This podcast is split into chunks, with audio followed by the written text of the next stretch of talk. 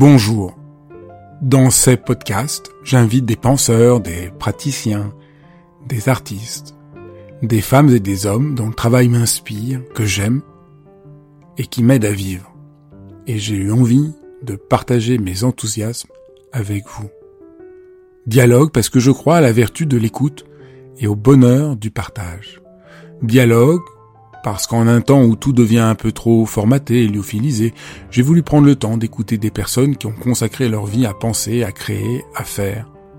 Dialogue pour permettre à mes invités de déployer leur engagement et leur conviction sans que leurs paroles soient coupées en petits morceaux. Dialogue pour pouvoir être transformé en les écoutant, transformé par une parole vraie. Aujourd'hui, euh, Franck Lobvet, qui m'a euh, particulièrement euh, touché dans la lecture de, son livre, m'a beaucoup, beaucoup ému. Et j'avais très envie de, partager cette expérience avec vous. Bonjour. La première question, parce que je trouve ce qui est très radical dans votre livre, c'est on n'a pas besoin de réussir sa vie. Et je dirais c'est peut-être un peu un des noyaux du, du, livre, quelque chose qui est un peu voilà le, le cœur euh, le cœur palpitant et, et, qui nous amène à une transformation. Et je crois que c'est un peu le cœur de ce que vous avez à dire aujourd'hui. C'est vrai que c'est un c'est presque un, un, postulat de départ, hein, quelque chose à, à, à attraper d'entrée de jeu euh, dans, dans, la vie, quelque chose à, à appréhender tout de suite. Euh, si je pense pouvoir réussir ma vie, je pense pouvoir échouer ma vie. Euh, se débarrasser de l'idée de réussir, euh, ça renvoie plutôt chez moi sur euh, euh, l'idée d'arrêter de s'approprier sa, vie comme si on pouvait en faire quelque chose. ma vie, je vais la vivre et je vais aller de surprise en surprise et à aucun moment, en fait, je vais pouvoir la rendre rentable pour moi. Euh, c'est il va falloir du chemin pour qu'on on prenne cette notion entière et qu'on qu'on puisse l'accepter, l'englober, la digérer d'un coup. Mais euh, l'idée, en fait, pour moi, c'est que euh, je, je, suis une forme de vie. C'est-à-dire, j'ai pas une vie que je possède et que je dois mener à bon terme en réunissant tous les paramètres qu'on appellera ceux de la réussite. Euh, je, je me rappelle simplement un truc vraiment de base, naturel, c'est que je suis une des façons qu'a la vie de se, de se concevoir. Donc en fait, vivre la vie de Franck, c'est m'assurer d'être euh, une façon qu'a la vie de s'exprimer, une façon qu'a la vie de contempler, une façon qu'a la vie d'être. Je trouve que vous montez très fortement dans le livre quand vous parlez de ça, c'est quand je veux réussir ma vie, au fond, un, je me mets une pression de fou, et deux, il y a une agression contre la possibilité de ne pas réussir ma vie, qui met dans une dichotomie pourvu que je, je, ne rate pas ma vie. Puis donc, il y en a d'autres qui ont raté leur vie. Et donc là, quand on, là, je trouve quand on commence à rentrer dedans, on voit bien. Euh, c'est d'une violence inouïe. Vous montrez très bien quelque chose qui a l'air très bien. Bah oui, il faut quand même que je réussisse ma vie. Se cache derrière une violence euh, inouïe, extraordinairement culpabilisatrice. Oui. Donc vous essayez de nous délivrer. Il y a, y a, effectivement des, déjà la notion de la, de la culpabilité, c'est sûr. De si je réussis pas, alors je suis moins que. Qu'est-ce qui, qu'est-ce qui va pas chez moi Qu'est-ce qui tourne pas rond Qu'est-ce que j'ai loupé, etc. Il y a, y a effectivement ce truc-là. Mais c'est vrai que je l'ai abordé depuis un, un, un, autre angle de vue. C'est chez moi, c'est l'angle de, de, de l'indignation, de la révolte. Euh, je, je, ne supporte pas l'idée qu'on puisse dire d'un humain qu'il a raté sa vie. Ça me paraît, euh, c'est, enfin si en fait je connais le mot, ça me paraît dégueulasse. Donc pour moi, dire qu'un humain puisse avoir raté sa vie, quand on sait ce que c'est que de vivre une vie, des, des, des heures, des minutes, des secondes qu'on doit vivre avec les sentiments qu'il y a à l'intérieur. Euh, vous me parliez il n'y a pas longtemps de la vie, que, de la nuit que vous avez passée. Euh, et cette nuit-là, si elle est si difficile, c'est parce qu'il y a des sentiments, quoi, qui sont des secondes à vivre, des minutes à vivre, des heures à vivre. Et euh, et c'est déjà suffisamment chaud, quoi. C'est suffisamment douloureux pour pas que, en plus, euh, on, on, doive faire fi de ça, passer au-dessus pour euh, réunir les paramètres pour dire à tout le monde, regardez, euh, je suis une bonne personne. Effectivement, pour moi, euh, au, même au-delà de au-delà de juste euh, laisser tomber la réussite, etc., j'ai envie d'aller plus loin, de dire mais arrêtez même de parler de ça. C'est d'une violence inouïe. C'est déjà suffisamment difficile de vivre une vie. On va pas en plus continuer avec ces histoires d'échecs et de réussite. Euh, ça devrait carrément sortir de notre langage. C'est aussi l'idée. Euh, pour dire qu'on a réussi sa vie, il faudrait être dans une attitude de sortir de sa vie pour pouvoir la juger. Et à l'instant où on fait ça, on s'égare complètement à partir de quel point de repère, les points de repère que vous décrivez très bien, qui nous feraient permettre de dire que ma vie réussit ou pas, en adoptant ces points de repère, je ne suis déjà plus dans la vie, je suis pris dans une illusion. Euh, Exactement. Et, surtout, en plus, réussir sa vie, ça veut dire, comme vous dites très bien, c'est réussir par rapport à des critères qui souvent n'ont rien à voir avec notre propre vie, mais avec euh, des critères, euh, voilà, est-ce que j'ai assez gagné d'argent, est-ce que j'ai assez aimé des choses qui, qui, qui, qui, qui sont généraux par rapport à la singularité de notre propre existence. Exactement. Euh, l'idée de réussir sa vie, ça nécessite effectivement d'avoir des points de référence, tout un tableau de, connaissances avec euh, voilà ceci oui, ceci non, etc. Et euh, je, me plais à essayer de rappeler au, au lecteur que n'a aucune possibilité de savoir quelle est la direction qui va nous faire du bien ou pas. Et on est encore moins capable de savoir en fait si de vivre une expérience douloureuse ne va pas être plus judicieux pour nous qu'une expérience pas douloureuse. Euh, j'entendais il y a pas il y a quelques jours quelqu'un dire sur une antenne euh, euh, c'est intéressant de faire ceci et cela parce que ça élève la vibration.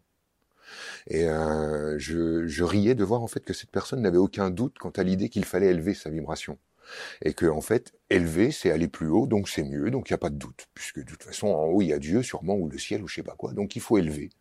Sans même se poser la question de savoir s'il n'y a pas des moments où ce serait bon de descendre sa vibration d'abaisser sa vibration de ralentir euh, sa vibration. On, ne sait pas en fait c'est quoi la bonne direction. Et euh, pour nous en fait il y a cette espèce d'élan qui est jamais remis en cause c'est le ciel rejoindre le ciel. On nous a vendu que le ciel était pur, que le, la terre était le, diable, et euh, du coup, il n'y a plus de doute pour nous. Euh, il faut monter, il faut y aller, quoi. Et euh, c'est tout ça que j'ai envie de remettre en cause. On n'a aucune idée de quelle est la direction. Et c'est vraiment à cet endroit-là que je veux attraper les gens. Il ne s'agit pas juste de dire, OK, euh, on va pas réussir notre vie, on va se prendre tel qu'on est, etc. C'est carrément de savoir qu'on ne sait pas ce qui est bon pour nous. Le élever ma vibration, j'en sais rien si c'est vraiment euh, ce qui va être judicieux pour moi. Euh, vivre un moment euh, super dur est peut-être le moment le plus fondateur pour la rencontre entre moi et moi. Et du coup, je, ne, je voudrais carrément qu'on se débarrasse de l'idée de dire je vais me fier à mes sensations pour savoir me diriger dans la vie. Je vais me fier, si je me sens bien, c'est que c'est cool. Si c'est fluide, c'est que ça doit se faire. Si c'est pas fluide, c'est... non, c'est quoi tout ça? C'est une espèce de, de, de tentative de réunir dans la vie des signes qui me, vont me montrer le chemin, mais donc du coup on est où? On est encore sur l'idée de parvenir au bon endroit, de trouver le bon chemin. Pourquoi? Pour réussir sa vie. En fait, non, il n'y a pas moyen, on ne sait pas. Et réunir des signes, même si c'est des signes intérieurs de type je me sens bien, je sens que c'est fluide, je sens que je suis léger, etc., mais en fait d'aucun secours. Qu'est-ce que ça signifie Je me sens léger, ça veut dire quoi? Est-ce que j'ai fait un déni sur un truc important? Est-ce que en fait je me sens léger alors que ce serait un moment qui, où il serait bon pour moi de me sentir grave? J'en sais rien. Et donc continuer de chercher des paramètres à travers euh, des livres, des expériences, etc., qui sont tous destinés à me faire trouver la bonne voie, ne fait que manifester l'idée qu'il y a une voie, donc on va quelque part. Et c'est cette notion-là, en fait, que j'ai envie de remettre en cause, plus encore que l'idée de la réussite, c'est l'idée qu'on, qu'il y a une direction, qu'on va quelque part. Parce que l'idée d'aller quelque part, euh, elle, elle soutient l'idée qu'il y a il y a un but à cette expérience, il y a un but à la vie on va quelque part parce que on doit apprendre ou on doit réunir des informations ou on doit se trouver à un endroit le jour de notre mort. Mais non, moi je souscris pas à ce truc-là. Si la vie était totalement gratuite, si en fait elle n'était que faire l'expérience de l'énergie que je porte en sensation, si en fait notre corps n'était qu'une machine à sensation, alors d'où quel serait l'intérêt d'aller à la quête de signes pour trouver la bonne ou la mauvaise voie? En fait, au fond, on est encore sur des histoires de réussite qu'on se cache avec des étages et des étages de, de, de, camouflage et de déni parce qu'on a un mal de chien à accepter de vivre la vie de manière simplement gratuite. Je vis pour rien, je meurs pour rien. C'est-à-dire que la gratuité, au fond, de la, de la vie, c'est ça qu'on n'arrive pas à soutenir. C'est normal en même temps qu'on puisse pas la soutenir. Excusez-moi, je vous, je vous coupe, mais euh, le, on, on, ne peut pas la soutenir parce que cette gratuité, c'est la seule forme reconnaissable d'amour inconditionnel sur cette planète. C'est en fait justement l'accès libre à l'information, la possibilité libre de faire l'expérience de l'énergie que je porte. On pourra revenir là-dessus pour préciser, hein. mais la, la gratuité, pour moi, c'est la forme reconnaissable de l'amour inconditionnel sur cette planète c'est le seul endroit où je peux le, retrouver réellement. Cet amour que je peux avoir envie de retrouver parce que je l'ai capté un jour à travers le regard d'un enfant, un coucher de soleil, un état de grâce euh, suite à une méditation. cet état de grâce là, cette connaissance qu'on a de se sentir soutenu, bercé, euh, pris en compte par le tout, cette sensation si agréable de de, de l'aperçu d'éveil ou de l'état de grâce, euh, ne va prendre comme, comme forme dans notre vie que cette gratuité, Sois ce que tu veux, quand tu veux, où que tu sois, et ce sera toujours juste. Et cette gratuité-là, pour moi, c'est l'amour sans condition.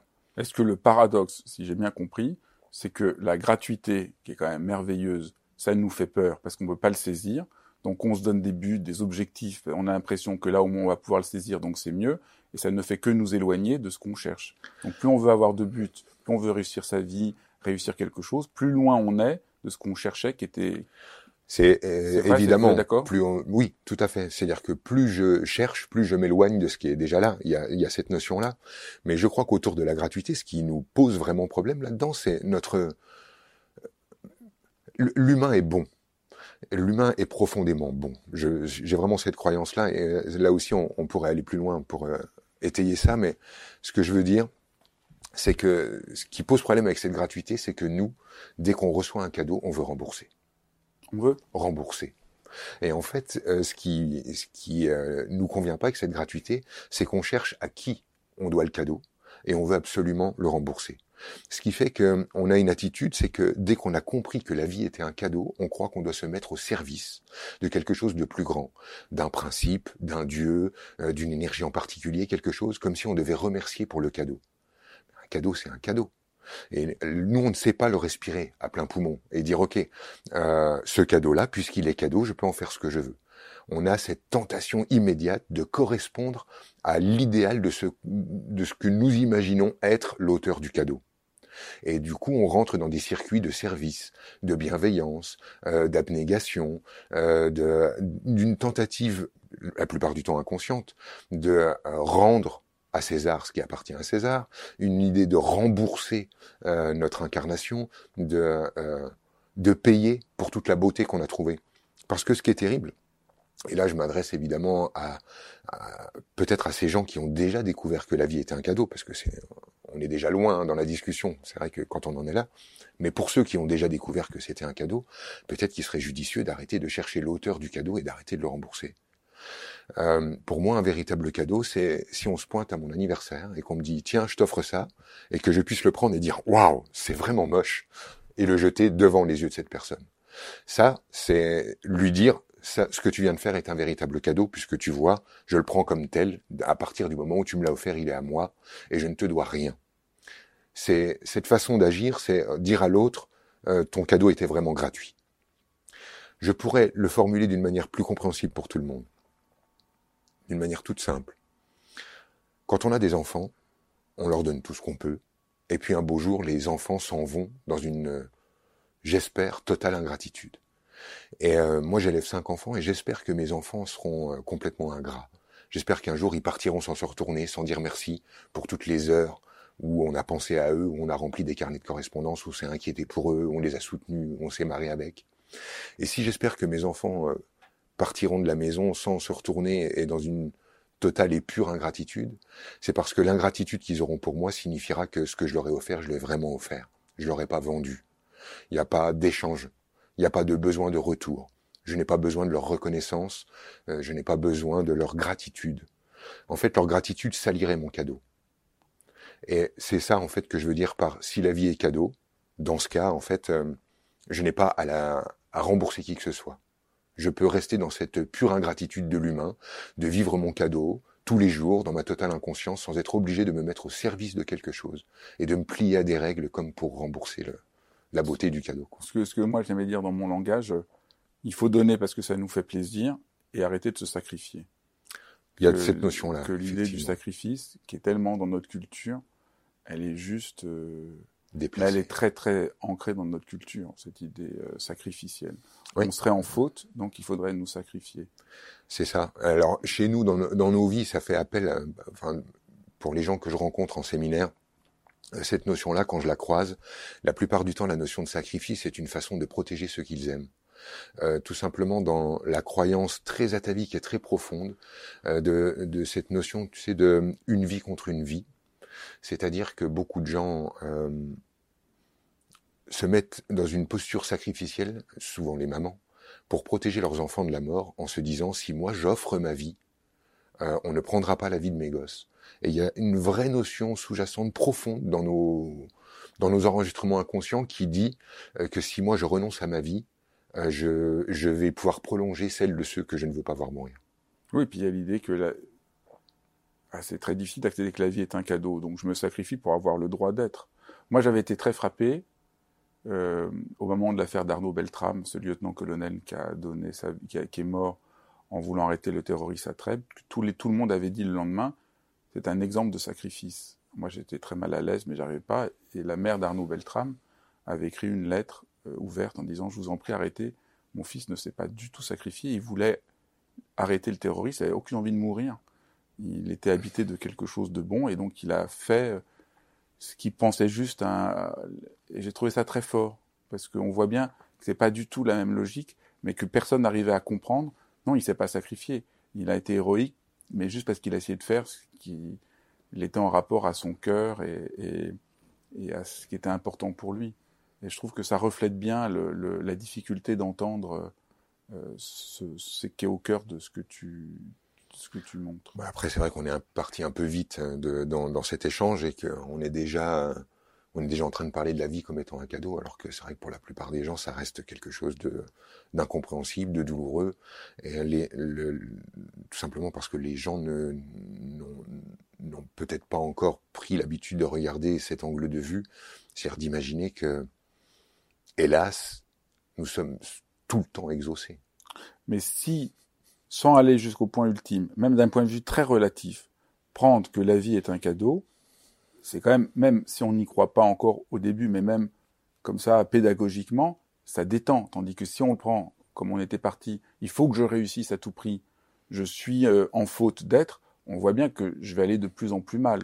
Donc on voit même pédagogiquement que la proposition que tu fais, même si on a, même si j'espère que ça va s'éclairer, puis les gens en lisant ton livre vont réussir à voir en quoi elle est un cadeau, mais au moins, comme point de départ, de partir de cette hypothèse plutôt que l'autre qu'on nous vend, qui est euh, extrêmement culpabilisatrice et voilà, c'est quand même un bon point de départ. C'est clair. Alors, moi, je suis parti dans une direction toute simple, c'est que je me suis dit que euh, si je voulais euh, intervenir dans ma vie, avoir la sensation d'avoir la main et de pouvoir y faire quelque chose, je devais d'abord être responsable de cette vie. Euh, il est tout à fait impossible d'imaginer que je puisse à un moment donné récupérer euh, ce qu'on va appeler le, les manettes me permettant de, de me diriger dans mon expérience ou de me diriger vers certaines expériences, en imaginant que je puisse à la fois dire d'un côté je ne suis pas responsable, je suis euh, victime pieds et poings liés face à ce qui est, face à la dure réalité, et euh, du coup je dois me conformer, me plier à ce qui est, je peux pas dire ça et souhaiter euh, naviguer euh, délibérément dans cette expérience-là. Euh, pour moi, l'étape de la responsabilisation, de la, de, ma, de la responsabilité de ma vie, je l'ai, j'y suis allé de bon cœur parce que je souhaitais redevenir le, le maître de l'expérience, de mon expérience. Si je veux redevenir le maître de mon expérience, il a fallu que je prenne toutes mes expériences et que j'en assume la pleine responsabilité, même celles qui semblaient absolument venir de l'extérieur, puisque un tel m'avait fait ceci, un tel ne m'avait pas fait cela, et il, était nécessaire pour moi d'abord d'aller retrouver où j'étais la source de manière à, lorsque j'ai reconnu que j'étais la source de mon expérience, de tout ce que je vivais, je puisse euh, à nouveau être maître de cette situation.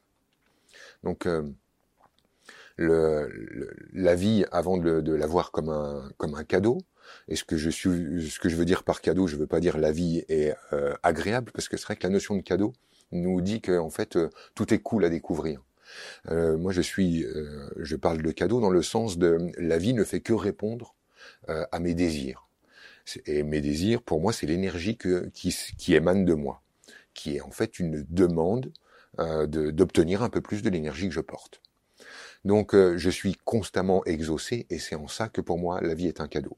Par contre, euh, évidemment, quand je porte une énergie fort désagréable, je me retrouve face à des expériences fort désagréables. Et dans mon expérience de moi, de Franck, lorsque je vis un truc vraiment pas cool, je suis très content de voir en fait que je suis la source de, ce truc vraiment pas cool.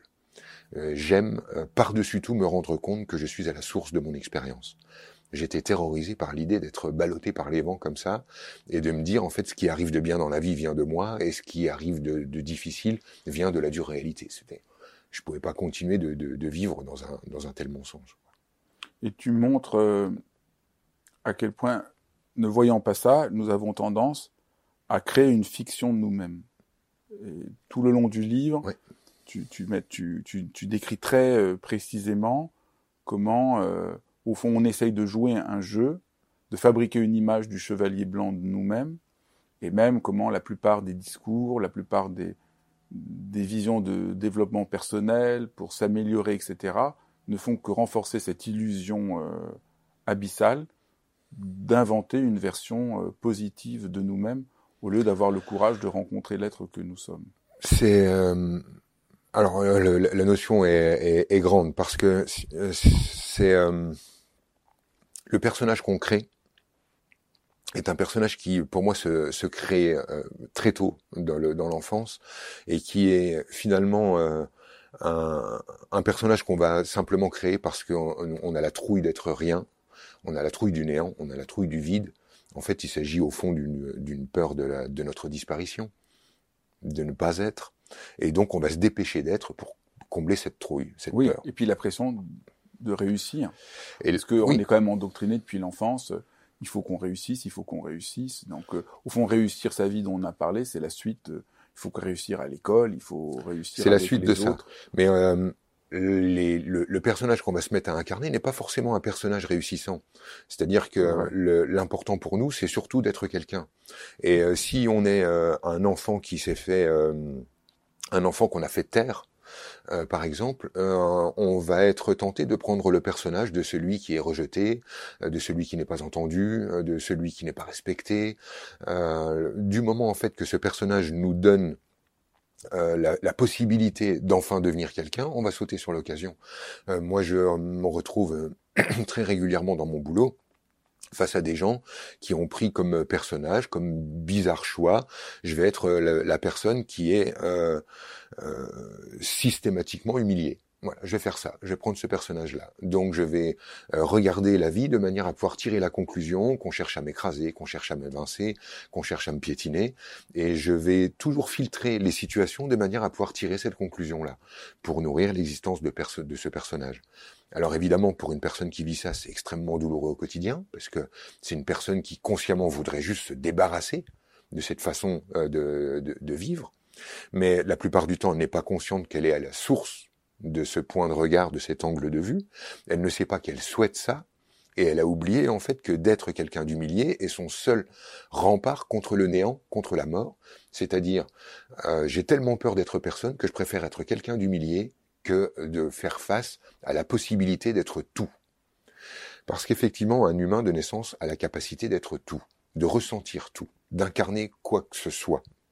Et c'est tellement grand cette liberté, elle nous faut une telle peur, cette immense liberté, qu'on préfère très vite entrer dans la peau d'un personnage qui va nous permettre en fait d'être euh, en sécurité. Alors on est en sécurité, mais des fois dans un truc extrêmement douloureux, comme je suis en sécurité dans mon personnage de, de, de celui qu'on rejette, ou je suis euh, euh, en sécurité dans mon personnage de de celui qui qui n'y arrive jamais, qui échoue systématiquement, etc., etc. Donc même même la notion de réussite euh, à cet endroit-là, elle est à remettre en cause parce que euh, le, personnage qu'on va prendre, on va le prendre uniquement pour devenir quelqu'un. C'est ça qui nous compte le plus, c'est d'abord être quelqu'un. Et c'est ce qu'on nous demande très vite euh, de, de, nous positionner, de d'être d'être quelqu'un. Qui es-tu? C'est la première question à laquelle on doit répondre. Mais euh, donc que peut faire la personne qui se sent tout le temps euh, humiliée et qui a l'impression donc elle aura l'impression elle que c'est le monde extérieur qui lui renvoie cette humiliation. Alors donc, ce que tu montres, c'est qu'il faut, voilà, c'est. Alors moi, en fait, ce que je montre euh, à travers ça, c'est que euh, le, cette, cette question de l'humiliation que vit cette personne, c'est quelque chose qui s'est mis en place d'une manière euh, euh, douce, mais qui s'est mis en place dans son enfance. En fait, pour pouvoir tirer la conclusion de je suis quelqu'un qu'on qu'on humilie, je dois à un certain moment me souvenir de quelques morceaux de mon enfance, de quelques souvenirs, dans, qui vont me permettre de tirer la conclusion que je suis celui qu'on humilie. Donc euh, je vais me souvenir euh, de... Tiens, on va prendre un truc simple qui mène à l'humiliation et que les, gens ne voient pas arriver. Euh, vous êtes à l'école. à l'école, vous venez d'arriver dans cette école et vous êtes souvent bousculé.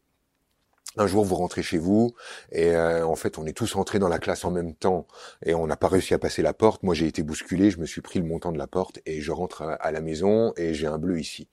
Mon père me demande euh, ce qui s'est passé et euh, je finis par lui expliquer que euh, j'ai du mal à faire mon trou, à faire ma place et que je suis bousculé à l'école. de cette situation-là, je vais pouvoir tirer un personnage. Imaginons en fait que le père me laisse me débrouiller. Et là, je vais pouvoir tirer la conclusion que je ne suis pas protégé, que je suis celui qu'on livre au loup et qui doit se débrouiller tout seul et je vais pouvoir tirer la conclusion euh, pour fabriquer mon personnage que je suis un autodidacte qui se fait tout seul, qui a dû se battre pour y arriver, euh, mais qui est euh, systématiquement euh, contre le monde entier et qui doit avancer euh, contre vents et marées. Donc je vais pouvoir en tirer ce personnage-là. Euh, imaginons que mon père débarque dans la classe pour dire à mes à mes collègues d'école, euh, arrêtez d'embêter mon fils. Donc là, j'ai le papa qui vient et qui me protège. Donc je pourrais plus tirer la conclusion que je ne suis pas protégé et que je vais me débrouiller tout seul. Mais mon père me protégeant devant tous les autres élèves, il fait de moi quelqu'un de faible, d'incapable de se protéger lui-même. En venant me protéger, en fait, moi, je viens pouvoir en tirer la conclusion que je suis humilié. Donc on a des scènes comme ça qui sont des scènes euh, qui euh, qu'on pourrait regarder depuis un angle de vue en disant bravo, le père a assuré, il est venu protéger son enfant, et en fait le jour-là il l'a humilié. Ou alors on pourrait dire ah bah bravo, le père laisse son enfant se débrouiller face à la situation, mais l'enfant là va en tirer la conclusion qu'il est seul au monde et qu'il doit se débrouiller. Et en fait les événements pour moi, ils sont neutres. Les événements, ils contiennent tout. Ils ont la possibilité de tout. C'est-à-dire qu'un événement, il peut être regardé par différents angles de vue.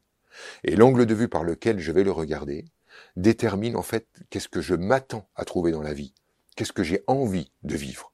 Et je vais finir même par prendre conscience que l'angle de vue que j'apporte, que je pose sur les situations, en dit long sur la personne que j'ai envie d'être. Donc sur beaucoup de situations, des gens vont poser un point de regard et finir par tirer de cette situation de quoi nourrir leur personnage. Je, je vais prendre un autre exemple qui parle bien. Euh, j'ai une personne un jour en stage qui me dit euh, mon ex-mari, euh, j'ai dû m'en séparer parce que il devenait dangereux pour mes enfants. Il était incapable de les protéger et je ne, je ne les sentais pas en sécurité avec lui. Je lui demande quel souvenir ou quelle anecdote lui permet d'étayer son angle de vue. Et elle m'explique en fait qu'elle a une, fille qui a 15 ans et qui a été fêter son anniversaire en boîte de nuit. Elle est partie en boîte de nuit, et c'était prévu, ok, tu vas fêter tes 15 ans, tu vas danser avec les copains, les copines, ok, tu vas en boîte de nuit. Elle sort de boîte de nuit à 4 heures du matin. Elle envoie un texto à son père pour qu'il aille la chercher euh, à la sortie de la boîte. Et euh, son père refuse. Il dit non, non, tu te débrouilles, euh, tu rentres, moi je ne vais pas à 4 heures du matin te chercher à la sortie de boîte de nuit. Et cette femme m'expliquait en fait au moment-là que euh, cet homme était complètement irresponsable, qu'il était en train de livrer la gamine au loup, que euh, de la laisser se débrouiller à 4 heures du matin, autant euh, la mettre dans les pattes d'un pédophile tout de suite, qu'il était inconscient, qu'il ne pouvait pas protéger cet enfant, etc. Et elle me montrait à quel point finalement cet enfant ne pouvait pas reconnaître son père comme étant quelqu'un qui protège, qui assure, qui est au rendez-vous, etc. Et donc elle voyait de cette scène de quoi nourrir son personnage de je suis le seul rempart euh, contre le contre le mal, euh, il faut que je protège mon enfant, etc., etc. Moi je lui montre la scène depuis un autre angle de vue. en lui disant peut-être que lorsque papa ne va pas chercher la gamine à la sortie de la boîte de nuit, il est en train de lui dire j'ai confiance en ton discernement. je sais que tu es capable de faire des bons choix. Je sais que tu es capable de te mettre en sécurité. Je sais que tu vas pas te mettre dans des situations dont tu ne pourras pas te t'extraire. je te fais confiance. J'ai pas de doute à propos de ta capacité de naviguer dans la vie. Pour moi, tu es assez grande pour le faire. Peut-être qu'en allant la chercher, il lui aurait dit tu n'es pas capable d'avoir du discernement, tu ne peux pas te protéger toute seule. Le monde est rempli euh, de, prédateurs hostiles qui en veulent tous à ton cul, euh, et etc. Et euh, là, on peut vraiment se poser la question de quel est le message qui va le plus aider la gamine à se construire. Est-ce que la gamine a besoin d'entendre t'es encore un, un gros bébé, le monde est hostile, tout le monde t'en veut et tu vas te faire un jour dévorer par le monde? C'est qui était l'expérience qu'avait fait la mère manifestement, ou euh, tirer une autre conclusion qui est t'as grandi, je te fais confiance, euh, tu peux t'appuyer sur toi. Sur cette scène-là, j'ai envie de dire la scène est neutre. On peut vraiment regarder l'attitude des deux parents comme étant géniale. Cette mère qui dit ok, je vais me lever et je vais aller te chercher parce que je veux que tu te sentes en sécurité. Et ce père qui dit non, je vais pas me lever, je vais pas aller te, lever parce que je veux que tu te sentes en sécurité, parce que finalement c'est la même chose. La scène, elle est neutre. Et selon l'angle de vue qu'on pose dessus, on va tirer des conclusions. C'est ce qui se passe tout le temps dans la vie pour moi, et c'est comme ça qu'on construit nos personnages. Il y a des gens qui sont bousculés dans le métro et qui en tirent la conclusion qu'il n'y a pas de respect. Il y a des gens qui sont bousculés dans le métro et qui en tirent la conclusion qu'on leur veut du mal. Il y a des gens qui sont bousculés dans le métro et qui en tirent la conclusion que c'est cool, il y a de la chaleur humaine et on s'en fout. Il y a des gens qui sont pas bousculés dans le métro parce qu'en fait ils ont une énergie de gens qu'on ne bouscule pas. Et euh, on a tendance à croire en fait qu'une scène dit quelque chose, alors qu'en fait la scène existe et c'est la façon dont on la regarde qui dit quelque chose. Donc si on reprend notre notre exemple qu'on a pris tout à l'heure de la personne qui se fait qui a l'impression d'être tout le temps humilié. Ah, c'est vrai que j'ai pas répondu à la question. Donc le, tout ce que tu décris, c'est la manière pour, c'est la première étape de la personne. Sans dire, je ne suis pas défini en tant que je suis humilié. Je vois, je, c'est ma, c'est l'angle de vue à partir duquel je regarde la réalité. Donc j'ai choisi tel et tel souvenir et telle et telle chose dans le réel pour construire ça. Donc là, au fond, ce qu'il essaye de montrer, c'est comment déconstruire le personnage dans lequel, parce que quand on se contre un personnage, on est enfermé dedans. Alors, je, je, je n'enseigne pas à déconstruire les personnages. Euh, j'ai un, une autre méthode que je trouve euh, finalement plus efficace, plus directe et, et plus judicieuse. Je, je, je m'explique. Évidemment, euh, ce que je viens de dire, c'est que cette personne qui se sent constamment humiliée, euh, en fait, passe son temps inconsciemment à chercher à tirer des situations de quoi pouvoir cocher un, une fois de plus. On m'a encore humilié. Alors l'intérêt en dessous, c'est euh, le capturer de l'attention. Il faut déjà juste poser ce truc-là. Nous sommes des êtres euh, faits d'énergie, nous sommes extrêmement énergivores, et notre seul moyen de capturer un maximum d'attention, c'est d'avoir une histoire euh, tripante à raconter. Il nous faut une histoire de victime ou une, une histoire de héros, mais quelque chose en fait qui capture l'attention parce que c'est ça, l'attention. Quand on capte l'attention des gens, en fait, on capte de l'amour, on capte de l'énergie, et on en a beaucoup besoin. Donc, le, notre personnage, il est d'abord taillé euh, sur mesure pour nous apporter un max d'attention et d'énergie. Et c'est vrai que lorsque tu euh, peux raconter une histoire euh, d'une malheureuse aventure de quelqu'un qui va d'humiliation en humiliation, au bout d'un moment, ça devient tellement incroyable et tellement spectaculaire qu'on en devient bankable, c'est-à-dire qu'on réunit de l'énergie constamment à travers ce filtre-là. C'est la première intention inconsciente et sous-jacente, c'est réunir de l'attention, donc de l'énergie pour notre, notre nourriture. Il y, a, il y a ce truc-là. Donc on va se mettre à incarner un personnage. Dans mon travail avec les gens, à aucun moment je cherche à détruire le personnage. Tout simplement parce que je pense que ce personnage est euh, nécessaire à, à l'incarnation. Je crois que notre véritable nature, et euh, vous qui faites de la méditation, je pense que vous la connaissez parce que vous devez la rencontrer à chaque fois. Notre véritable nature, elle est vide, elle est vacuité, elle est espace total, elle est liberté totale. Ça, c'est la nature d'un être humain. Quand il plonge en lui, il ne peut tomber que dans le cosmos, dans l'espace intérieur et dans l'immensité qu'il y a. Et euh, finalement, euh, ce, ce, ce, vide, cette, cette véritable nature que nous avons, euh, on va la combler dans notre incarnation par un personnage. Alors on peut prendre le personnage de je réussis tout, le personnage de je comprends tout, le personnage de euh, je suis tout le temps humilié, ou je suis euh, j'y arrive à chaque fois, ou je m'en sors toujours, ou je survivrai. On peut prendre le, le personnage qu'on veut. En fait, si on l'enlève, en dessous, on ne trouve pas un être authentique. On ne trouve pas un véritable soi débarrassé du personnage. On trouve un autre personnage, avec un autre fonctionnement pour capturer de l'énergie. Donc euh, derrière nos personnages, il n'y a pas l'être authentique, parce que l'être authentique, il n'est pas. C'est ça, l'être authentique. L'être authentique, c'est le vide. Donc on va avoir un personnage. Je n'aide pas les gens à virer le personnage parce qu'ils se retrouveraient à la limite de la décompensation psychiatrique devant quelque chose d'immense, c'est-à-dire devant leur véritable nature qui est la possibilité d'être tout. Et le vertige est beaucoup trop grand, on n'est pas capable d'assumer ce truc-là. L'idée n'est pas non plus en fait de basculer sur un nouveau personnage qu'il va falloir découvrir parce que je ne le connais pas. Il va falloir que je comprenne comment il fonctionne euh, et ça va être euh, comme si je reprenais tout depuis le début. Moi, ce que je vais faire en fait avec les gens, c'est leur euh, les familiariser avec ce personnage, le montrer déjà, leur, leur faire comprendre que ça n'est pas qu'ils sont de nature, mais un angle de vue qu'ils ont pris sur la vie. Et euh, si je ne veux pas les aider à virer le personnage, c'est parce que je préférais les aider à vivre avec, en harmonie, de se mettre à aimer cette personne-là.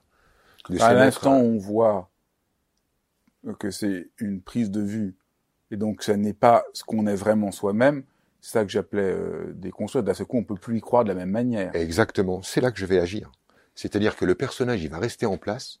Par contre, je vais savoir par quel angle il a, le, par quel angle habituel il va aborder les situations. Moi, par exemple, mon personnage, euh, celui avec lequel je fonctionne, c'est le personnage double de euh, l'enfant fautif et de celui qui sait tout. Donc euh, j'ai comblé l'existence de l'enfant fautif, puisque je, me suis construit sur la croyance que j'étais un problème à résoudre. Euh, j'ai comblé ça en me disant si je suis euh, un garçon qui sait tout, qui a réponse à tout, on va me on va me conserver, on va pas me jeter, on va pas me renvoyer à la DAS. Donc c'est cool, je vais faire ça. Donc j'ai pris cette piste-là de l'enfant fautif et de l'homme qui sait tout. Ce, personnage-là, il est vraiment encombrant. Dans une relation de couple, par exemple, quand tu abordes tous les sujets par je suis d'abord fautif, ça crée bien des déboires. Mais en fait, je ne souhaite pas changer ce personnage parce que j'ai l'habitude maintenant. C'est-à-dire que quand je me commence de me sentir fautif, je n'y crois pas. Quand je crée euh, à travers le réel, à travers mon angle de vue, une situation où je vais encore pouvoir tirer la conclusion que je suis l'enfant fautif ou que je vais euh, être celui qui a réponse à tout, je n'y crois plus. Et c'est ça l'intérêt en fait, et c'est ce que vous étiez en train de soulever, effectivement, connaître son personnage, c'est savoir comment il agit, c'est savoir donc comment il a pris l'habitude de tordre le réel pour obtenir toujours le même type d'information. Et c'est tout ce qu'on a besoin de savoir. Ce qu'on a besoin de savoir, c'est qu'on ne vit pas la dure réalité, mais notre réalité, et qu'on la distord à l'envie pour nourrir notre business. C'est tout ce qu'on a besoin de savoir. Parce que c'est ce qui nous permet d'arrêter de prendre tout au premier degré, comme si on nous le faisait, comme si c'était grave. C'est ça dont, les gens ont besoin. Les gens n'ont pas besoin de retourner à l'être authentique, ce serait quoi encore? À nouveau cette quête de réussir sa vie en étant le plus pur, du plus débarrassé, dépouillé de machin? J'y crois pas. Je crois en fait à un truc beaucoup plus simple qui est que lorsque je me retrouve dans une situation, j'ai un outil d'un seul coup qui est de voir et de dire ah ok, voilà quelle part de moi désire regarder les choses comme ça, afin de nourrir la croyance que je suis cela pour être quelqu'un. Mais une fois que j'ai vu tout mon système, quand la situation, se présente, elle ne m'attrape plus. Elle ne me fait, elle ne me met plus dans des états pas possibles. Elle ne me met plus dans la situation où d'un seul coup je dois remuer ciel et terre pour que ceci n'apparaisse plus dans ma réalité. Parce que chacun a tendance à s'identifier à une image qu'il a construite sans s'en rendre compte, et c'est ça qui l'aveugle. Il ne s'agit pas de se délivrer, d'être un vrai soi, mais il s'agit de voir que que cette fiction qu'on a construite est une fiction. Elle est à nous, c'est ça. Et qu'on a, et qu'on a, il y a plus de jeux qu'on ne le croyait. Exactement. Alors déjà, il y a effectivement cette notion euh, là, c'est-à-dire il y a plus de jeux qu'on qu'on imaginait, c'est-à-dire que là, mais en fait, il y a beaucoup d'espace, il y a beaucoup de possibilités pour moi de voir tout ça. Bizarre, j'ai toujours cru qu'il y avait qu'une façon de voir le, cette chose-là, mais il y a un autre truc. Euh, effectivement, c'est euh, une fois que j'ai compris que c'était moi qui, par l'angle de vue que j'apportais à la vie, créait ma vie, d'un seul coup, ça y est, j'ai récupéré mes manettes, j'ai récupéré l'outil. Je sais enfin comment on fabrique sa vie, c'est-à-dire en, distordant le réel. Alors comment on distord le réel hein, C'est une histoire euh, assez simple en fait, c'est que notre système cognitif perçoit des milliards et des milliards d'informations, mais seuls quelques millions parviennent à notre conscient. Et donc il y a un véritable tri qui s'opère. Euh, ce qui devient conscient dans la tête d'un humain n'a rien à voir avec ce que son inconscient ou ce que sa totalité a capturé d'une scène. Donc en fait, quand je vois une scène, mon système cognitif, l'ensemble de mes sens en action, euh, récupère énormément d'informations, mais moi je vais juste en sélectionner quelques-unes qui sont en fait des informations taillées sur mesure pour nourrir l'histoire que je suis en train d'écrire, qui est l'histoire de ma vie. Lorsque j'ai compris que je ne vivais pas la réalité, mais une sélection du réel, qui sont des petits morceaux. Là, je choisis dans cette scène de prendre ça, puis je vais prendre ça, et je vais prendre ce morceau-là, et je vais l'ajouter à cette scène d'avant, là, voilà, à ce morceau d'enfance, et quand je mets ces trois trucs-là, j'ai un truc cohérent qui explique au monde la personne que je suis. Mais cette façon de distordre la réalité, c'est mon point de pouvoir sur elle. C'est à cet endroit-là, en fait, que je suis à la source des, des choses.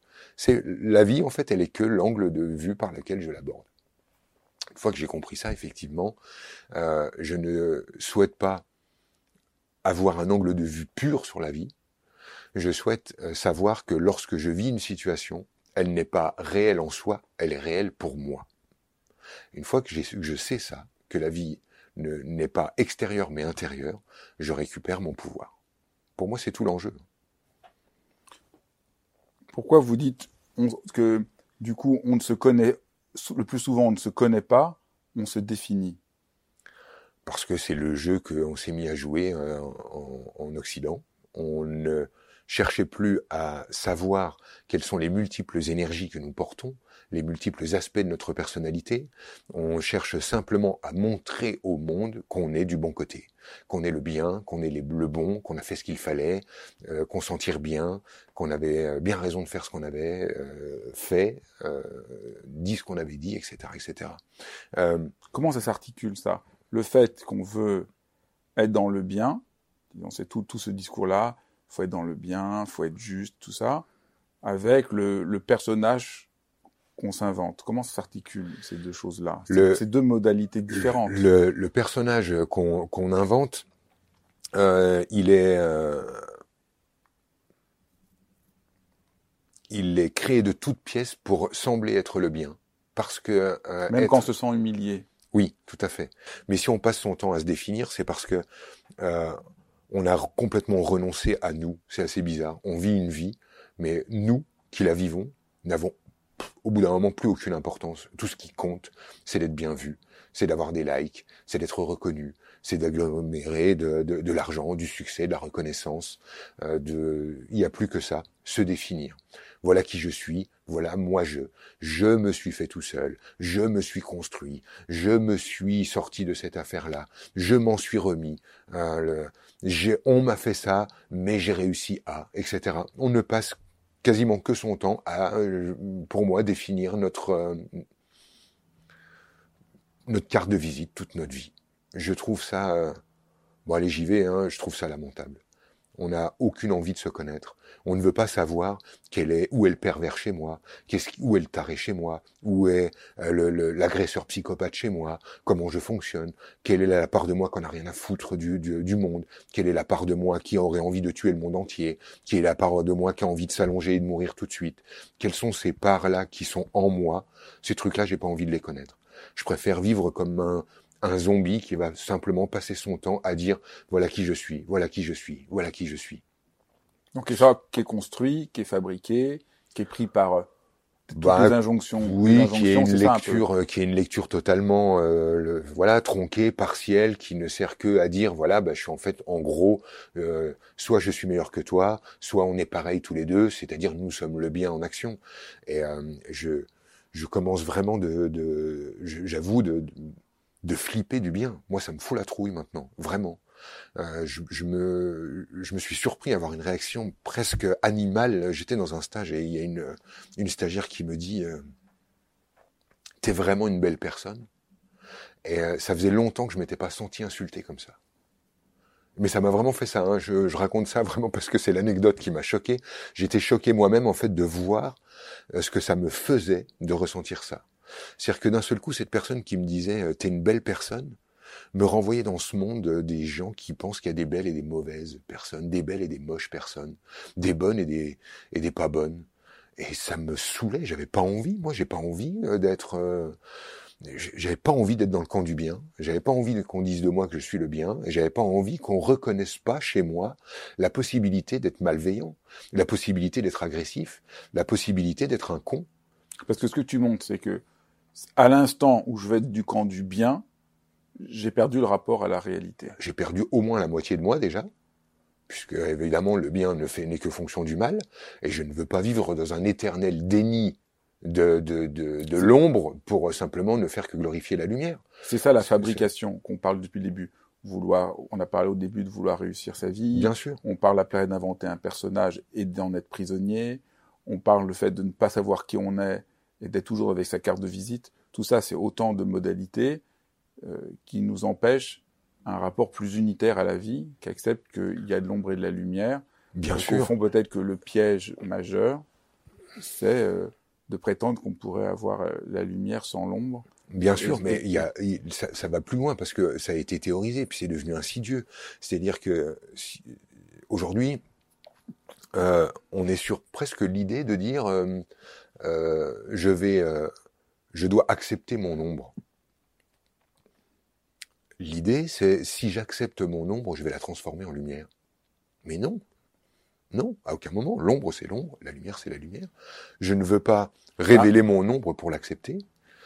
À je... l'instant où je reconnais l'ombre, je cesse, elle cesse de me hanter, disons. Elle, elle, elle, je me réconcilie avec elle. C'est ça. Et pour moi, me réconcilier avec mon ombre, c'est demander au reste du monde de me laisser le droit d'être un con je ne souhaite pas euh, être autre chose. C'est important pour moi. Je veux vraiment ça, et c'est ça qui m'a. C'est pour ça que je l'ai vécu comme une agression, ce truc de t'es une belle personne. Je ne voulais pas qu'on me coupe de la possibilité d'être moi dans mon entièreté. Il y a des moments dans la vie où je vous assure qu'il est vraiment judicieux de pouvoir sortir la carte je suis un con. Elle va être nécessaire. Il y a des moments où c'est nécessaire. Et en tout cas, moi, j'en ai besoin. Et je oui, pense que de toute façon, la plupart des gens l'utilisent, mais à leur insu. Moi, j'ai envie de savoir. Euh, quand je suis un con. Et j'ai envie de le savoir et d'avoir le droit d'utiliser cette possibilité d'être absolument comme toutes les autres. Donc quand cette personne me disait t'es une belle personne quelque part, elle m'enfermait dans un endroit dans lequel j'ai pas envie d'être. Je veux vraiment respirer mon droit à tout ça. Il y a dans l'humain que je suis de la brutalité, de l'agressivité, euh, de euh, de la jalousie, euh, de, de, de l'envie, de la traîtrise. Il y a, il y a tout ça parce que c'est moi, parce que je suis humain, et à aucun moment je souhaite le guérir. Parce ça ne se guérit pas, c'est pas une maladie, c'est de l'humanité. Et je ne souhaite pas non plus l'éclairer pour le rendre légitime. Je ne souhaite pas euh, le mettre à la lumière pour le rendre inoffensif. À aucun moment je souhaite devenir inoffensif. Parce qu'au fond, euh, pour qu'on comprenne, moi je, dirais, euh, ce que tu invites, c'est quand même à accepter d'être un être humain, d'entrer dans notre humanité, ou disons euh, ce que les anciens appelaient euh, la finitude, accepter euh, la limite de notre existence, alors qu'au fond, la plupart du discours vise à nous à prétendre qu'on pourrait sortir de l'humanité. C'est exactement ça. Et qu'au fond, euh, nous on n'entend plus trop ça, mais c'est quelque chose de très profond d'accepter notre humanité enfin, plutôt que de lutter tout le temps dans une lutte incessante contre contre notre humanité en prétendant. Je, je suis euh, évidemment en train de, de, de, chercher à retrouver, c'est assez bizarre, euh, l'inconscience qui présidait à ma vie euh, lorsque je ne me posais pas de questions. On pourrait dire un peu comme la phrase de Pascal qui veut faire l'ange fait la bête, c'est un peu ça. Tout à fait. Et ce que tu proposes toi, c'est au lieu de vouloir faire l'ange, et donc de finir par faire la bête, accepter l'ange et la bête qui sont en nous, et, ça, et on devient enfin un être humain en, en lâchant ce, ce cette incroyable bataille et tension qui nous tue, qui nous tue, de vouloir tout le temps être un ange, donc de devoir faire semblant d'être un ange, de devoir imprimer ses cartes de visite, regardez comme je suis un ange, de vouloir. Euh... C'est ça, c'est de, c'est, c'est de ça dont, dont, dont je parle. Et ce qui est très beau, que je trouve un des moments clés de ton propos, c'est que tant que je veux faire l'ange, ou tant que je fais ma carte de visite, ou que je veux réussir ma vie, je le fais en disant que je veux être aimé, mais comme je ne me suis pas rencontré, et que je ne me suis pas aimé moi-même, puisque je suis en train de lutter contre une partie de moi, comment je peux demander à l'autre aime-moi comme je suis quand je ne suis quand je ne m'aime pas, je ne me suis pas rencontré? Je ne, c'est ça le piège et le malheur de. C'est même pour ça qu'on demande à l'autre de nous aimer. On lui demande de nous aimer puisque nous sommes totalement incapables de le faire. On ne veut pas se prendre tel qu'on est, donc on demande au monde de le faire. Je veux être aimé tel que je suis, mais j'ai aucune intention de reconnaître ce que je suis. Et c'est euh, c'est tout le problème dans, cette affaire. Mais euh, ce qui euh, moi, ce qui m'a fait le plus de bien, Fabrice, dans tout ça, c'est que j'ai retrouvé la rondeur, la boucle qui préside là, partout, toutes ces sphères, les bulles de son, les planètes, cette rondeur. Euh, j'ai retrouvé ça dans ma façon de regarder la vie aujourd'hui. Euh, il y a quelque chose qui est euh, qui est tranquille. J'ai pas besoin de, de, de courir. Il n'y a pas besoin. J'ai pas d'endroit à rejoindre, mais je n'ai pas non plus de zone à défendre. Euh, ce que je veux dire par là, c'est que j'ai encore peur de passer pour un con. J'ai peur de pas être aimé. J'ai peur d'être. De, de, j'ai peur de tous ces trucs-là. Mais qui, si on a bien compris tout ce que heureusement, ça veut dire que tu es un être humain et que tu assumes ton humanité. Oui, bah c'est ça, il y a ça, mais après ça ça dirige pas ça dirige pas ma vie. Euh, le ça se résume en une phrase toute simple. Tu ne peux pas me faire de bien, tu ne peux pas me faire de mal, parce que je suis la source de ce que je fais comme expérience. Si ça, c'est possible d'intégrer ça à un moment, c'est-à-dire de se rendre compte que je suis la source et le but de mon expérience. Euh, quand j'ai intégré ça pour de vrai et que ça n'est pas un truc théorique dans ma tête, j'ai pas besoin euh, d'avoir confiance en la vie. La confiance, en fait, c'est quand il y a de l'hostilité. La confiance, j'ai besoin d'avoir confiance en moi quand le monde est hostile et délétère et qu'il va falloir que je navigue et que je fasse mon trou là-dedans. Mais quand il n'y a aucun danger, la confiance, elle sert à quoi? Quand en fait l'autre ne peut ni me faire de bien ni me faire de mal, j'ai pas besoin de lui faire confiance. J'ai pas besoin de faire confiance en ma femme. Parce que ce qui va arriver dans ma vie, en fait, ça vient de moi. J'ai pas besoin de faire confiance en elle. Elle fait ce qu'elle veut. Ce que je vais faire moi comme expérience ne sera en lien qu'avec la rencontre entre Franck et Franck. Je vais vivre des trucs super agréables, je vais vivre des trucs super désagréables, et j'ai aucune possibilité de me prémunir contre le malheur. Je ne vais que faire découvrir l'énergie que je porte au fur et à mesure que j'en fais l'expérience. Donc je fais l'expérience de l'énergie que je porte, et ça me permet la rencontre avec moi, de découvrir qui est le bonhomme que j'incarne, avec qui je fais le voyage. J'adore faire cette euh, sensation-là, avoir cette sensation-là. Je veux savoir avec qui je fais le voyage. Je n'ai aucune idée, moi, de c'est qui le bonhomme en question. Là, c'est trop, trop grand cette notion-là. C'est trop grand qui est Franck dans mon dans mon intérieur. J'ai aucune notion. Comme j'imagine pour toi, quand tu plonges dedans, c'est tellement grand. Comment on fait? On ne sait pas. Donc, je rencontre Franck tous les jours en vivant. Et quand je dis que je rencontre Franck en vivant, c'est parce que les expériences que je fais ne sont finalement que l'énergie que je porte, que je rencontre en matière, l'énergie que je déploie, que je rencontre en expérience. Et du coup, bah, toi, Fabrice, qui est là, assis euh, devant moi, je peux m'asseoir et parler avec toi et être tranquille parce que je sais que tu ne peux pas me faire de bien. Et je sais que tu ne peux pas me faire de mal. Parce que là, euh, au fond, euh, l'illusion, c'est on peut pas se connaître, on peut juste se rencontrer. Et l'idée qu'on se connaîtrait, ça c'est pas du tout. La vraie question, c'est est-ce que je suis prêt ou pas à rencontrer l'être que je suis là maintenant? Au fur et à mesure. C'est ça. Bien sûr, parce que c'est ça qui peut changer notre bah, vie. Qui on est, c'est trop grand. On le voit bien.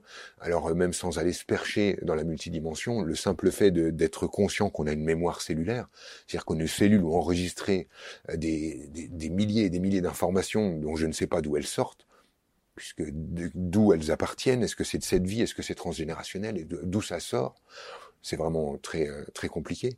Donc je ne je ne cherche pas à connaître Franck dans sa totalité, puisque évidemment je vais à l'intérieur rencontrer le cosmos. Quelle prétention connaître le cosmos, c'est impossible. Je vais rencontrer Franck à l'endroit où il est, au moment où il est, dans l'expérience. Donc l'expérience que je fais, par exemple, là je suis assis ici, et c'est simple, c'est comment je me sens c'est-à-dire, je suis euh, là euh, avec euh, toi dans ce cadre, etc. Et là, je suis en train de rencontrer Franck dans une certaine version. J'ai en train de dire, ok, alors euh, donc ce que tu es en train de faire comme expérience ici, eh ben en fait, ça en dit long sur toi. Et si tu veux, d'ailleurs, on peut faire l'expérience tout de suite. Je peux me dire, mais tiens, qu'est-ce que je suis en train de ressentir maintenant? Et puis comme ça, je, je saurai. Et euh, là, je vais euh, avoir de l'information sur Franck. Alors il y a plusieurs trucs, par exemple, à Kimasai, quand je suis dans cette pièce. J'ai, il y a quelque chose qui est calme et qui est confortable ici, et qui est là parce que je sens que euh, avec toi, j'ai le droit d'être comme j'ai envie, que tu n'es pas en train de me tendre des pièges. Et euh, du coup, je suis, euh, il y a quelque chose ici qui me dit, tiens, Franck n'est pas en train de se traquer et de se tendre des pièges, puisque Fabrice ne, ne lui entend pas. Et puis j'ai eu d'autres sensations, par exemple euh, j'ai la sensation que dans notre dialogue, euh, on est parti sur quelque chose de très haut, j'ai envie de dire, où euh, notre notre discours est déjà presque mystique, même si on essaye d'être là. Et là, je me dis, dans la rencontre toujours avec Franck, hein, que ça en dit long sur mon besoin d'être finalement légitime même si j'arrête pas de dire le contraire. Donc de montrer, euh, donc euh, de, de, montrer que je peux jongler avec ces notions, euh, que en fait on peut encore aller plus loin et encore aller plus loin, et que et, en fait je suis en train de montrer qu'il en a sous le pied le gars. Tu vois, je suis en train de montrer un truc comme ça, euh, alors que euh, euh, en même temps je ressens une petite tension qui est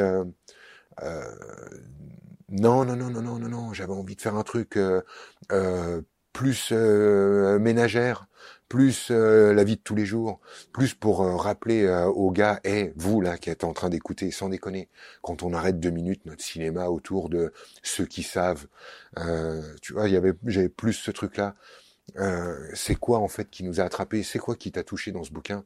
C'est quoi moi qui m'a touché quand, quand je l'ai écrit? Il est où le vrai truc?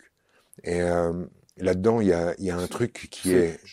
Je rebondis parce que c'est bien qu'on aille dans le côté très concret, parce que je voulais, moi, partir de ce côté concret. Parce que quand, quand on a vu, euh, peut-être il faut, il faut essayer de rassembler, parce que je trouve c'est bien qu'on voit que c'est très concret.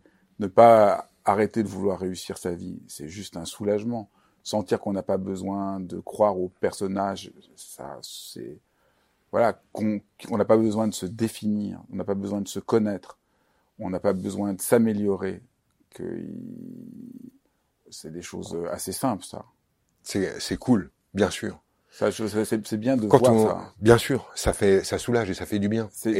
parce que même si on comprend pas tout, parce qu'au fond, c'est vrai que euh, le livre tu proposes euh, avec beaucoup. C'est sûr, dans le livre tu présentes euh, voilà comment fonctionne le monde. Donc il y a quelque chose de très ambitieux, mais, mais, mais il y a un soulagement très, euh, très profond. J'ai pris appui, hein, j'étais déplacé, mais parce que ça me travaillait aussi. Je voulais prendre appui pour que notre entretien, on voit à quel point euh, euh, c'est très, très concret. C'est juste arrêter de se torturer, au fond. Ton livre, c'est voilà comment on se torture en croyant en, en ayant les meilleures intentions. Ce qui est intéressant, mmh c'est qu'on croit on se torture avec les meilleures intentions. Ça passe l'air de rien. Je veux réussir ma vie. C'est super sympa. Et eh ben, vous êtes c'est juste ce qui va vous rendre la vie impossible. Je veux être quelqu'un de bien. Ben voilà, ça a l'air super sympa. Ça va vous, c'est ça qui vous torture la vie. Là, je suis vraiment pas bien. Il faut que je, je, je change. Donnez-moi les règles pour changer. Ben, ça a l'air super sympa. Et là, je suis juste en train de me torturer. Donc, ce que tu montres, c'est ce qu'on nous présente partout, ce qu'on a adopté avec les meilleures intentions du monde, c'est ça qui nous emprisonne. Et que le chemin, au fond, il est plus bête est plus simple qu'on ne le croit. Peut-être trop. On peut dire ça? Peut-être trop. Euh, on n'est pas que. Peut-être trop simple, euh, effectivement, pour euh, nos esprits alambiqués. On, on, a tendance à, chercher à, à, compliquer les choses. moi,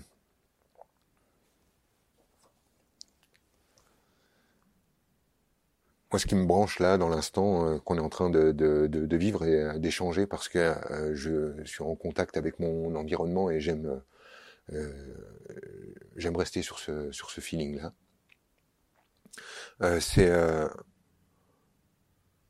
que lorsque deux humains sont en train de communiquer en, sachant qu'ils ne sont pas des bonnes personnes, euh, ça leur permet d'avoir le droit de retourner au seul endroit où on se retrouve en totale sécurité, c'est quand on est totalement vulnérable. Si je suis euh, face à toi dans, la, dans le droit que je me donne d'être démasqué, je te permets de voir euh, mes incohérences, là où je suis pas congruent, là où je ne suis pas solide, si je te permets de voir en fait euh, l'endroit où je ne suis pas professionnel, l'endroit où euh, je suis euh, encore un enfant paumé, l'endroit où mon ambition a besoin de toi, si je te permets en fait de voir ces trucs-là, et de mm, d'être vu comme ça, d'être vulnérable, me rend indémasquable. Tu ne peux pas me démasquer parce que je suis d'abord d'accord pour être démasqué. Tu ne peux pas me faire de mal parce que je suis OK pour être totalement vulnérable, parce que je préfère, euh, à travers notre échange, rencontrer une facette de Franck que je ne connaissais pas et dire, tiens, j'ai été vu dans un angle euh, inhabituel et je suis content, je connais un morceau de Franck de plus, plutôt que de chercher à te vendre le personnage que tu veux faire exister et que moi je voudrais faire exister. Et ce qui euh, m'intéresse, moi ce que je veux que euh, tes auditeurs euh, captent de, tout ça, c'est l'endroit et le confort dans lequel on se retrouve lorsque on a renoncé à se mettre en sécurité. Ça c'est clair. Ouais, peut-être je peux raconter une anecdote pour montrer par où je, ce que tu dis me semble important. Donc moi j'avais découvert la méditation quand j'avais 20 ans. Et l'expérience que j'ai faite, c'est euh, pour la première fois de ma vie, d'avoir absolument le droit d'être comme je suis, sans condition. Et puis après, ça a tourné au vinaigre, euh, avec tout le truc religieux et tout ça. Et il y avait l'idée, euh, je suis là, il faut que je réussisse là. Je pratique, et si je pratique, je stabilise mon esprit, je me calme, alors j'arriverai quelque part. Et là, ça a été euh, juste l'horreur. Et à un moment, j'ai compris que ça, c'était la trahison de l'expérience originaire que j'avais vécue. Mm-hmm. Et que soit on rencontre ce qu'on est. Et quand j'étais autorisé, j'étais pas devenu ni un saint, ni parfait, ni éveillé, ni rien. Juste, on s'en foutait. Il y avait quelque chose. Et je trouve, voilà, c'est ça qui est central. Et cette expérience, on peut pas la fabriquer, on peut pas la construire.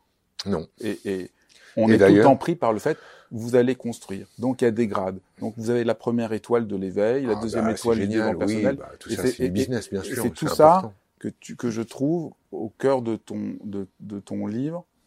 D'un seul coup, on nous dit vous n'avez pas besoin d'avoir euh, votre troisième étoile pour avoir le droit d'être dans le club. Faut quand même pas qu'on perde un truc de vue. Nous qui sommes en train de parler de ça, et vous qui êtes en train de d'écouter ça, on a tous le même problème.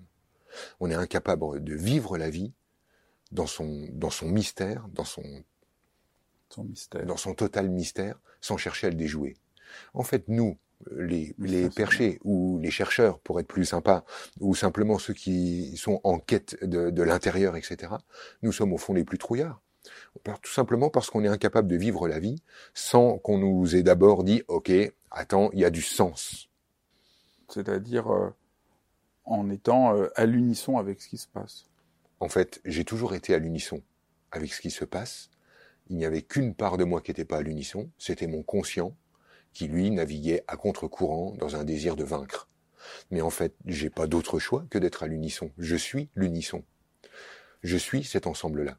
En fait, le simple fait de vouloir être à l'unisson nous place comme si on était en dehors de cette unité-là. Et évidemment, on a compris que ça, c'était des boucles infinies. Vouloir rejoindre l'unité, quelle belle farce. Comme si quelque chose pouvait exister en dehors de l'unité. Donc, euh, on va, va pas, euh, on va pas insister là-dessus. On va insister sur euh, la vulnérabilité. Pour moi, en fait, l'essence, et c'est ce qui se dégage ici dans cette pièce, c'est le truc pour moi qui est important c'est que le seul endroit où je sois totalement en sécurité sur cette planète, c'est quand j'ai accepté qu'il n'y avait aucune sécurité. Je peux l'expliquer un peu autrement, c'est que on est en totale insécurité parce qu'on peut mourir d'un instant à l'autre. Tout le monde sait ça, et si on le sait pas, il faut s'en rendre compte au bout d'un moment. Euh, on peut mourir comme ça, sans aucune raison, par décision de l'arbitre, mourir comme ça. Euh, à chaque instant, le téléphone peut sonner pour nous annoncer le pire. Moi qui ai des enfants, je sais en fait quelle forme peut prendre le pire. Et notre vie peut s'arrêter d'un instant à l'autre. Il n'y a aucune sécurité. Il n'y a pas de bonne posture de méditation, euh, de rapport au divin, euh, de de centrage, de connexion aux mémoires akashiques et nani et nana qui va faire que le téléphone ne sonnera pas pour me dire que mon gamin est passé sous un camion. Ça n'existe pas. Il n'y a pas de niveau de pognon, de niveau de connaissance, de niveau de sécurité qui puisse faire en sorte que mon gamin ne puisse ne pas passer sous un camion. Si un camion passe, il passera dessus, quelles que soient les, les circonstances. Il n'y a aucune sécurité sur cette planète. Ça, c'est connu pour ceux qui en font l'expérience. C'est-à-dire que lorsque pour euh, les euh, chercheurs qui ont vu en fait qu'on choisissait de venir s'incarner, il n'y a aucune difficulté pour les êtres que nous sommes à accepter de, de venir faire ce jeu ici. On sait qu'on va mourir d'un instant à l'autre ou que le pire peut arriver d'un instant à l'autre. On connaît la promesse et on vient pour cette promesse parce que cette planète nous offre la possibilité d'un spectre immense qui va de vivre la pire expérience à la meilleure expérience et c'est cette promesse entière qu'on veut. On n'arrive pas sur la planète en disant moi je vais sur une planète parce que sur celle-là on est sûr de faire telle expérience point barre. Nous, les humains, on vient sur la planète à cause de cette proposition, qui est cette immense possibilité du pire et du meilleur.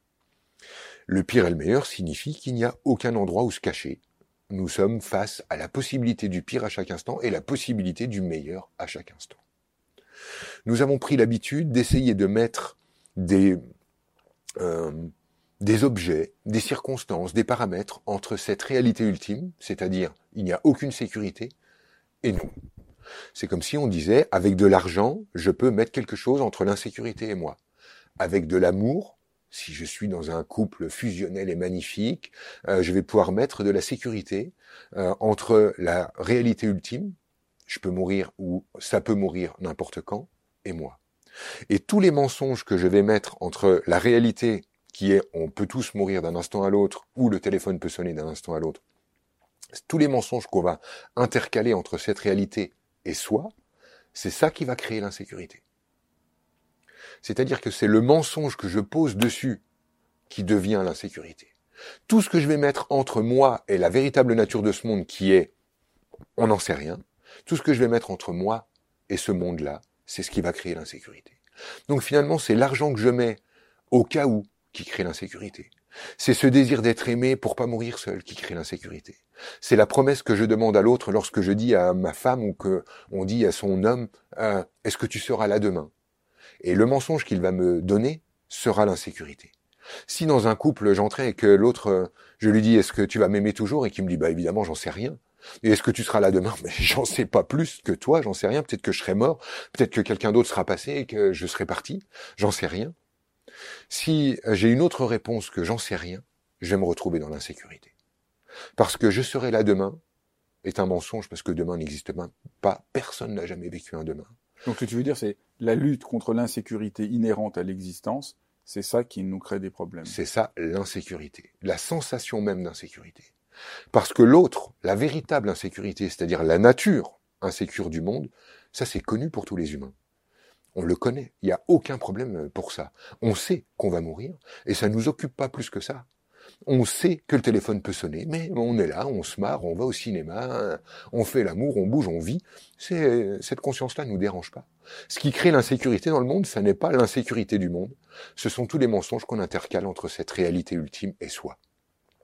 Et c'est pour ça que je parle du couple, parce que c'est l'endroit où on le comprend le moins quand je laisse la possibilité à l'autre de disparaître d'un instant à l'autre, quand je laisse la possibilité à l'autre de me planter un coup de couteau dans le cœur, quand je me laisse la possibilité de vivre le chagrin d'amour, je me donne la possibilité de vivre l'histoire d'amour.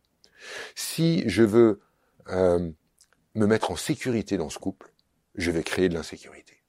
La simple demande de sécurité ne fait que manifester ma trouille et je vais en faire l'expérience. La seule vraie posture réelle, c'est quand l'autre me dit maintenant, jusqu'ici tout va bien. Tu sais, le, les répliques de, de, Vincent Cassel dans La haine. Jusqu'ici tout va bien. Et c'est la seule réponse valable. Jusqu'ici on est en vie, jusqu'ici on échange, jusqu'ici tout va bien. Et c'est ça la sécurité, c'est de savoir qu'il n'y en a aucune et de l'accepter comme telle. Arrêtez d'essayer de mettre des trucs, de l'amour, de l'argent, du succès, de l'éveil, de la profondeur entre moi et la nature de ce monde. Je vais mourir. Je vais sûrement voir des personnes que j'aime profondément mourir. Et j'ai mal d'avance. Et ça me dérange pas, Fabrice. Je suis, je sais que je vais avoir mal. Ça me dérange pas. C'est la vie. Je, je, suis un peu dans ta structure en même temps pendant qu'on parle là. Bien, je viens d'aller faire un tour chez toi. C'est pour ça que d'un seul coup il y a une émotion qui est qui est là parce que il y a, il y a cet enjeu là. Mais c'est clair. Une fois que je, je, donne au monde la permission euh, de vivre ou de mourir, euh, je retourne à l'endroit où je suis né. Il n'y a pas enfin, de sécurité. C'est même pas donner la permission, c'est juste ne pas lutter contre le phénomène naturel de ce qui a lieu.